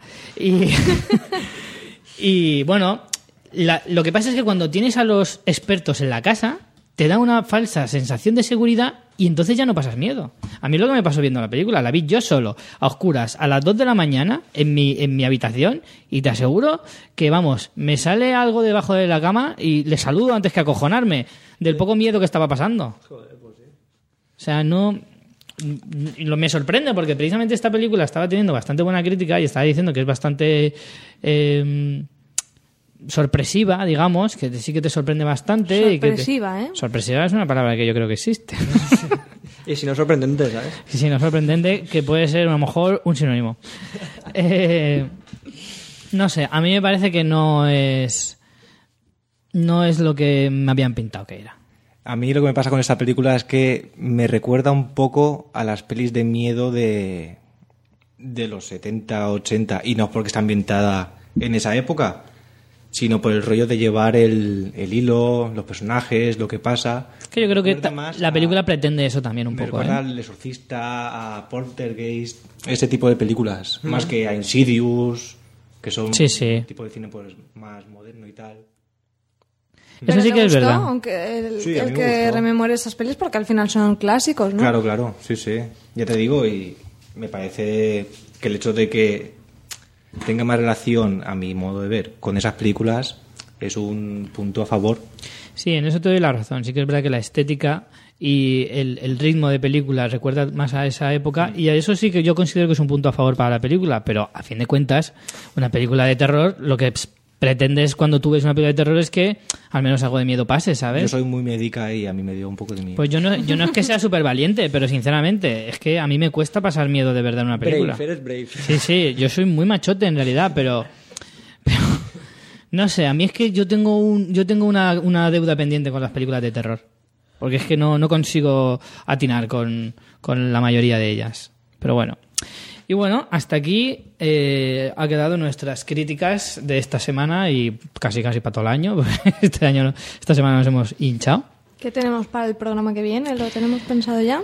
Pues sí, para la semana que viene lo que Señor vamos... director. El señor director habla y comenta y se pronuncia, es como el mago de Oz. Eh, el señor director dice que la semana que viene lo que os vamos a traer es lo mejor y lo peor de la temporada. Como es el penúltimo capítulo de, de nuestra temporada podcastera, bueno, temporada no, de- El Es del el año, parón, es el parón. es nuestro parón navideño, es el penúltimo, el de la semana que viene, os vamos a traer lo mejor y lo peor de lo que ha sido el 2013. Y para el último episodio de- del año 2013 os vamos a traer lo mejor de lo que viene para el año 2014. Y el Hobbit, ¿no? Un poquito, un poquito Y hablaremos Hobbit. también un poquito del Hobbit que se estrena la semana que viene y yo estoy, vamos, que me como. Perfecto. y antes de deciros adiós con la mano, vamos a dar las recomendaciones de la semana. María, tú primero. Bueno, mi recomendación es un poquillo del campo de la publicidad, pero tiene relación con el cine. Y es que os recomiendo la campaña de street marketing que ha hecho la agencia Shackleton, que es una agencia muy, muy importante, ha hecho otras campañas muy chulas. Igual os acordáis de una de hace muchos años que era el iJump. Buenísima. El me encantó esa. Bueno, esa entre, entre Ah, muchas sí, otras. ya, ya, ostras, ahora me acabo de acordar, qué buena era. Pues ahora han hecho una campaña para promocionar el festival No Todo Film Fest. Y bueno, mm, creo que vale la pena que la veáis. Simplemente os voy a decir que se llama El Autocine Efímero. Lo colgaremos en el blog el vídeo y bueno, es una acción muy chula. Pues eso, creatividad y ideas a veces más sencillas, pero que, que, que impactan, que llaman la atención y que, y que emocionan sobre todo, que al final es la forma de llegar a, al, al consumidor en, en este caso. Esto es muy, muy arquitectónico. Esto me, me dio ahí un rollo de asignatura de proyectos de, de mi carrera y dije, esto a los profesores les encantaría. Pues sí, la verdad que es una, una acción muy chula. Y bueno, eso aprovechar para comentar que ya ha empezado la convocatoria para el No Todo Film Fest, el festival, uno de los más importantes quizás con convocatoria online. Y no sé si presentáis, si alguno de nuestros oyentes presenta cosas, que nos las mande, oye. Sí, Sí, claro. Por favor, por favor. Claro, claro, les daremos bombo. Bueno, yo recomiendo esta semana, eh, aprovechando que hemos hablado de Sin City, por ejemplo, y estaba hablando también del cómic, os recomiendo el cómic de Sin City. Eh, son siete tomos, mm, algunos más, más largos que otros, pero de verdad que merece mucho la pena. Son historias muy interesantes, muy de cine negro, muy de... Bueno, el, el cómic es en blanco y negro, lo cual tiene relación. Menudo Pero- programa de negros nos ha quedado, ¿no? La barbería. Para que veáis que a mí me encantan los negros, que no me meto con ellos. Bueno, la verdad es que merece mucho la pena. Ángel, Pues yo recomiendo un- una cosa extraña, un- el primer videoclip eh, que se ha hecho durante 24 horas, supuestamente, claro. Dicen de ser, eh, la que- bueno, el que lo ha hecho es Pharrell Williams, que también es negro, no es por nada. café, café con leche, sí. Y es el, bueno, es un músico que ahora está triunfando, está en todos los sitios porque ha salido con Daft Punk y tal, pero que el tío lleva más de 15 años en, en la música y, y soy seguidor suyo, por ejemplo, y, y me gusta este vídeo porque es un vídeo que ha hecho que dura 24 horas. O sea, si la canción dura, la canción se llama Happy, una canción Yo no estaría muy happy viendo un videoclip 24 no, horas. no, está muy guay porque, o sea, puedes coger, tiene como un, un tipo de reloj y puede- entonces puedes eh, Ir a cualquier momento de a esas cualquier 24 momento horas. del día y el videoclip continúa y nunca para la canción. No sé, me parece una idea que es súper redundante, ¿no? Pero Hombre. que la canción es súper es súper guay y aparte han hecho un vídeo como muy vital, como la canción, y ves a gente bailando esa canción todo el rato, eh, Por la calle, hablando en secuencia, hacia en atrás, sitio. en cualquier Sí, sí. sitio, y o sea, a mí me, me, me dio una... Pero lo han, re- lo han grabado en secuencia 24 horas, no, es imposible. Hay fundidos eh, inicio y final de cada, de cada corto de videoclip, digamos, de cada esos tres minutos, tres minutos y algo. Es una, es una canción que te la pones por la mañana y tienes un, un día... Tienes todo el día. No, no, no, pero tienes, tienes un día de subidón, quiero decir, a mí me, me- me la puse, me, me la encontré esta canción un día así que estaba un poco de bajón, me la puse y súper happy, en serio, como la canción dice, de verdad. Entonces, a ver, no es que se haya rodado en- tampoco en 24 en, No. en un día, Que ellos lo han sino que tiene 24 un horas. formato de 24 Tiene un formato de horas. 24 horas. Vale, vale. Mm. Está chulo. Un día tenemos que hablar de formatos, es un tema muy interesante. Mm. Os pondremos también el enlace para ver- oír esta canción. Si queréis estar las 24 horas, por favor, luego contadnos qué tal la experiencia. Porque eso tiene que ser para verlo. Luego tengo ahí la analítica del blog en plan, alguien ha estado ahí 24 horas en este post. Alberto, Bueno, yo ¿con quiero qué nos vas a dejar? Yo aprovecho que es la primera y última vez que vengo. No, espero que no. No seáis así. Voy a recomendar un grupo que me gusta mucho, Queens of the Stone Age, que con el último disco que han sacado hace poco, Like a Clockwork, hicieron primero un proyecto con un ilustrador, creo que era de Liverpool, un chaval muy joven que se llama Boneface, que lo podéis buscar también, hace unas, unas ilustraciones muy chulas. Merece la pena. Y sacaron un vídeo en el que juntaban tres o cuatro canciones juntas, contando, intentando, enla- claro, intentando enlazarlas entre las tres. Y ahora con otro single más que se llama Vampire of Time and Memory. Han hecho también un proyecto bastante gordo en internet, con una página web propia para navegar, o sea, concretamente moverse dentro de una casa y poder ver los tres o cuatro diferentes vídeos que, es- que han hecho de esa canción y pasearse por la casa, ver las fotos, los vídeos, está todo muy bien montado y se han currado un proyecto muy gordo. La verdad que esta gente está, está haciendo, está apostando muy fuerte por todo el tema audiovisual que no, no tiene que ver eh, exclusivamente con solo la música y están haciendo algo algo muy muy interesante que, que creo que va a evolucionar eh, para ese, o sea, para en, en ese sentido la música y todo el tema de videoclips y, y todo lo que es extra de, de sus discos. y tal.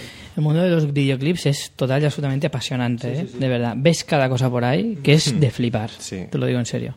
Bueno, pues con esto vamos a terminar el programa y aprovechando la recomendación de nuestro invitado Alberto, os vamos a dejar con una canción del grupo que, que él mismo nos ha comentado. Sí. ¿Qué ponemos? ¿Vampire of Time and Memory? La que tú quieras. Venga, pues esa mismo, Que está tú muy quieras, bien. guapo. Ay. Bueno, pues hasta aquí el programa de hoy. Al final se nos ha ido como siempre, como siempre. Alberto, muchas gracias por venir. Esperemos que no sea la última, pero tienes que afilar un poquito ese, ese gusto, ¿eh? Hay que, sa- hay que sacar el punzón más de vez en cuando y empezar a pegar machetazos. Ya, ya.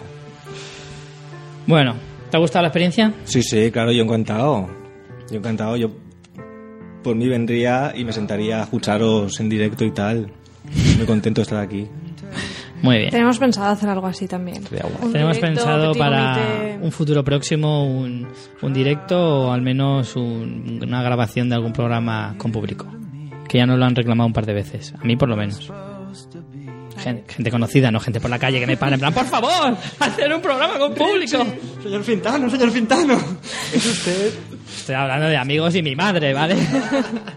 Esos amigos Sobre que... todo tu madre. Esos amigos que no te sacan el fin de semana y te quedas viendo Resaca no, 3. esos me quieren. Pues eh, sí, bueno, son esos. bueno, señores, pues con esto hasta la semana que viene. Ángel, Pues hasta nada que viene. Aquí estamos a tope siempre. María. Adeu. Pues nada, chicos, ya sabéis. A ver muchas series y muchas películas. Chao.